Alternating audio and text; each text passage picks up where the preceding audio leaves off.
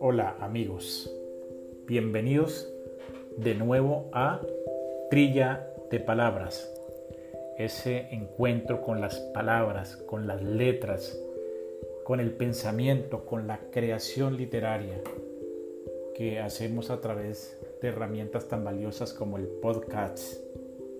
Es realmente un placer poder compartir el pensamiento, así no todos estén de acuerdo con lo que uno plantea. Es en la diferencia en donde se crece y en donde se desarrolla el ser humano y la civilización. Hoy tuve una sorpresa maravillosa porque pudimos comunicarnos con Winifred Ulloa.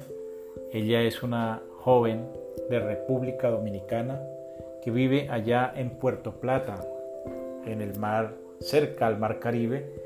Y a esta chica la conocí en un viaje que hice con los japoneses a hacer una transferencia de turismo comunitario en esa importante región de Puerto Plata. Uno generalmente asocia República Dominicana a Punta Cana y resulta que República Dominicana es una maravilla en todo su contenido. Eso nos lo demostraron ellos a través de ese gran ejercicio que hacen de turismo comunitario. Winifred me envía a través del correo hoy un escrito de unas palabras que yo hice el día que terminamos esa misión allá en Puerto Plata. Y quiero compartirlo con ustedes porque me parece que es una apreciación de un momento de la historia en el Caribe en donde yo veo la importancia de condensar las historias, de encontrarnos en las historias como latinos. Finalmente los seres humanos nos parecemos tanto, quizás pensamos y actuamos de maneras muy similares porque somos una especie que en esencia es la misma y pues los latinos nos parecemos aún más porque somos el resultado de ese gran mestizaje de la África, de Europa y de los indígenas que estaban acá y eso nos ha venido desarrollando una cantidad de cualidades y de ventajas que hoy el mundo ya es hispano, el mundo es latino. Entonces quiero compartirles con ustedes esa, ese escrito que hice que me envía hoy y me trae el recuerdo Winifred Ulloa. Y me hice beisbolista. Aún conservo el aroma de las naranjas con las cuales jugábamos fútbol en las tardes, allá en la finca de la cordillera, en el Huila, en el Alto Magdalena. Fueron el fútbol y el ciclismo los deportes que crecieron conmigo. El béisbol nunca lo entendí ni me preocupé por hacerlo. Siempre lo vi como algo lejano del Caribe, como una actividad de otros. Hoy, Bartolo Colón me transformó si uno no se transforma en los viajes, no crece. Hoy entendí que esa unión de los mundos que empezó con las tres carabelas en la española es una inmensa realidad que tiene todos los colores y todos los sabores. Un cafetero se vuelve beisbolista y yo que fui y he sido cafetero pensé que era un deporte de otros. Hoy aprendí que somos los mismos. En el sabor del café nace el fútbol, pero también nace el béisbol. En Altamira y la inmensa Puerto Plata coqueta novia del Atlántico, me encontré a mí mismo, en una lluvia de miradas hacia adentro. En el estadio el niño más pequeño se parece a mí. Sí, soy yo mismo en un sueño del futuro. Todo está unido. Winifred, con su mirada oceánica y su orgullo de mujer caribe, con hilos invisibles lo ha tejido todo. La infancia, la realidad, la fantasía, ha unido el café con el bate y la pelota de béisbol la fuerza del trabajador de campo que baja los cocos a pedradas se hizo más fuerte en las grandes ligas. La bondad del campeón con su esencia y ella, campeona de su comunidad, hace crecer un sueño que aunque no siga, transformó una inmensa parte de mí.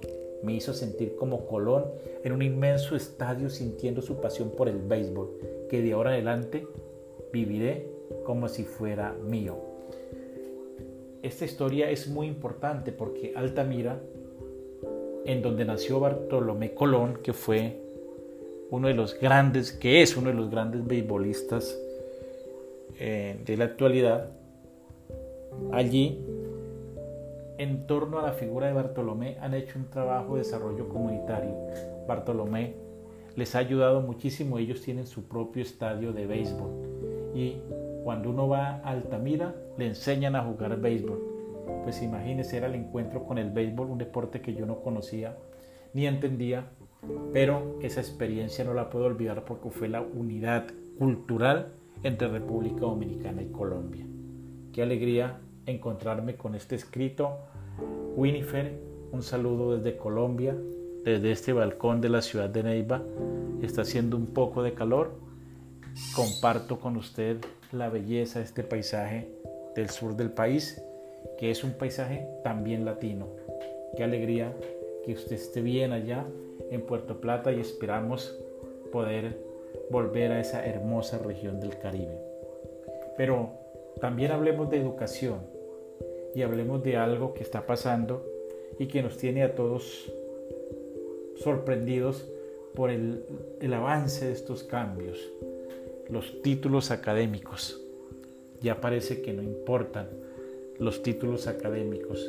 Las grandes empresas que están haciendo la industria de hoy, que están haciendo la tecnología, están formando, han montado sus plataformas de formación y ellos son Amazon, Google, entre otras, y al final certifican con una insignia, con, un, con otro tipo de documentos. Importan las competencias, importan las habilidades. Ahora los empleadores se preguntan es, ¿usted sabe, tiene la competencia y ya la hoja de vida con los títulos no es suficiente?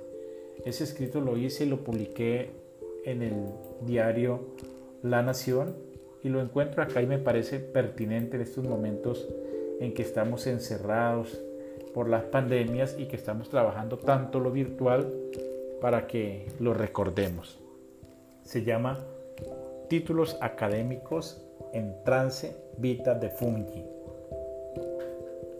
Dice la historia que la palabra título proviene del latín titulus, vocablo que designa cualquier rótulo, cartel o anuncio en paredes o suelos, inscripciones en esculturas o sobre tumbas, escritos que enumeraban los méritos del hombre que hizo tránsito vita de fungi, es decir, que acaba de morir. En la academia el título es una distinción o reconocimiento que se expide luego de haber aprobado los estudios definidos en los currículos. Generalmente asociábamos el título académico a la idoneidad y competencia. Bastaba con ello para determinar que quien lo poseía era apto en la materia, estaba actualizado y tenía todo el conocimiento y experticia. Pero ya no es así. En el mundo desarrollado el título casi no importa. Regresa el Homo habilis en un nuevo concepto y dimensión los grandes empleadores reclaman competencias y habilidades y sobre todo actitud y entusiasmo. La progresiva pérdida de importancia del título académico en el sentido de que ya no es suficiente genera crisis en la educación y marca las bases para construir nuevas iniciativas y generar una cultura educativa diferente, sobre todo en lo que tiene que ver con el aprendizaje para el mundo del trabajo. El título parece amarrado a un periodo de tiempo. Hoy por la velocidad de la multiplicación de los datos y la información y por el desarrollo de la tecnología, el aprendizaje debe ser permanente, diario, para toda la vida y por distintas fuentes, mucho más allá de la academia y de las instituciones. Plantear el aprendizaje más allá de las instituciones es apenas lógico, ante la multitud de fuentes. Sin embargo, es un mensaje dinámico para ellas, para su reinvención y para la redefinición del sistema de acreditación del conocimiento y de las competencias distinto al título académico. Aunque podríamos pensar en títulos académicos que se validen cada cinco años, ah, sería un angustioso reto. Entonces, si debemos aprender para toda la vida, pues debemos poder acreditar estos conocimientos, competencias y habilidades de manera permanente. Ese es el desafío Quizá el sistema de cualificaciones ayude. También debemos encontrar la forma de aprender todos los días. Ahí nace la importancia de las técnicas y métodos de autoaprendizaje. La gran fuente sin duda está en las plataformas y en los medios digitales. En un video Puedo aprender hasta a programar robots. Es algo increíble. Las bibliotecas digitales son impresionantes. Los foros, los contenidos digitales, los periódicos del mundo, las revistas y redes especializadas también lo son. El autoaprendizaje no se evidencia en los títulos, se evidencia en la comunicación, en la gestión, en el conocimiento, en el pensar y en el hacer. Estamos en otra época. Los títulos, tal como los conocemos, harán tránsito vita de fungi, es decir, pronto serán solo difuntos para la historiografía. Espero les haya agradado esta columna de opinión. Espero les provoque críticas y comentarios, eh, revisión de lo que nos está pasando y de la transformación que tenemos en la educación a una velocidad impresionante, en donde se privilegia el saber sobre un documento que probaría ese saber.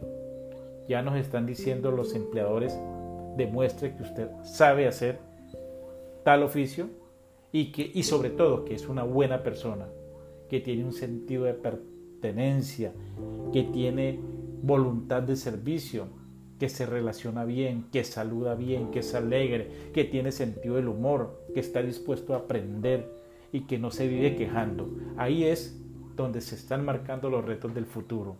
Importa mucho más tener las competencias blandas por encima de las competencias duras, o sea, las técnicas, el conocimiento técnico. Pero es esa confluencia la que nos está marcando al trabajador del futuro. Y el trabajador del futuro no demuestra su capacidad con un título académico, lo demuestra en la vida real, sabiendo y desempeñándose correctamente en un oficio determinado. De esta manera que las cosas están cambiando y cada vez vamos a tener más escritos y más opiniones sobre los cambios que están transformando la educación. Desde este balcón de Neiva les deseo que sigamos con la fe y la confianza, que vamos a superar la crisis en que estamos y que si nos va a tocar vivir con el acecho, con el miedo, con el susto por ese virus, pues caramba, que eso lo vayamos venciendo y aprendamos a convivir también con él. Desde el Huila, un saludo muy especial y pronto nos encontraremos con nuevos contenidos, con nuevas historias y con nuevas opiniones. Hasta pronto.